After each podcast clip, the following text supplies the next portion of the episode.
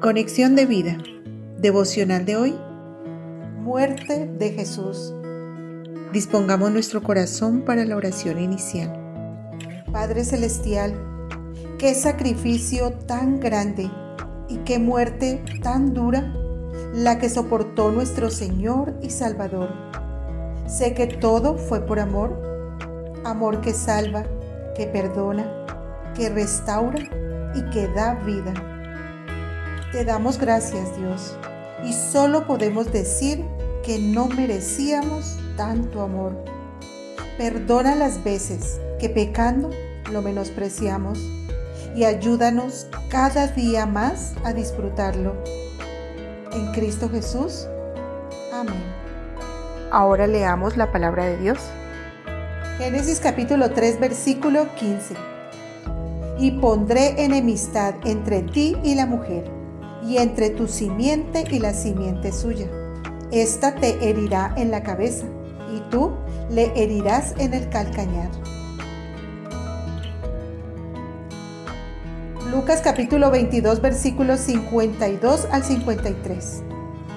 Y Jesús dijo a los principales sacerdotes, a los jefes de la guardia del templo y a los ancianos que habían venido contra él como contra un ladrón habéis salido con espada y palos?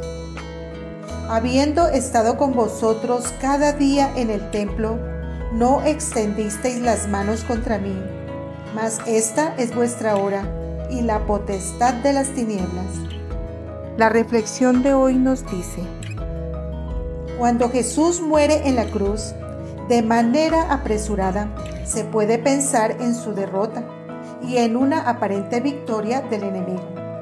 Pues a través de personas influenciadas por Satanás se llevó a cabo la traición, arresto y crucifixión del Señor, conforme las palabras del Señor Jesús cuando dijo, Mas esta es vuestra hora y la potestad de las tinieblas.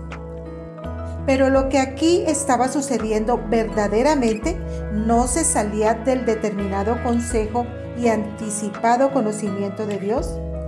Porque desde que el hombre pecó por primera vez, el Señor en Génesis 3:15 anunció la salvación para el mundo que decía que pondría enemistad entre el diablo y la descendencia de la mujer, refiriéndose a Jesucristo. Y dijo que el diablo lo heriría en el calcañar, pero Jesucristo lo heriría en la cabeza, es decir, lo destruiría. Así que es por esto por lo que nuestro Salvador debía sufrir hasta morir. Adicional a esto, la escritura también nos declara en Hebreos 2.14. Así que, por cuanto los hijos participaron de carne y sangre, él también participó de lo mismo, para destruir por medio de la muerte al que tenía el imperio de la muerte, esto es, al diablo. Lo que nos quiere decir que Jesús debía hacerse hombre para poder morir y por medio de su muerte destruir a Satanás, quien hasta ese momento tenía la autoridad de la muerte. Ahora bien, con la muerte y resurrección de Jesucristo y el triunfo sobre el diablo, la salvación y la libertad le es dada a todo aquel que ahora cree en él.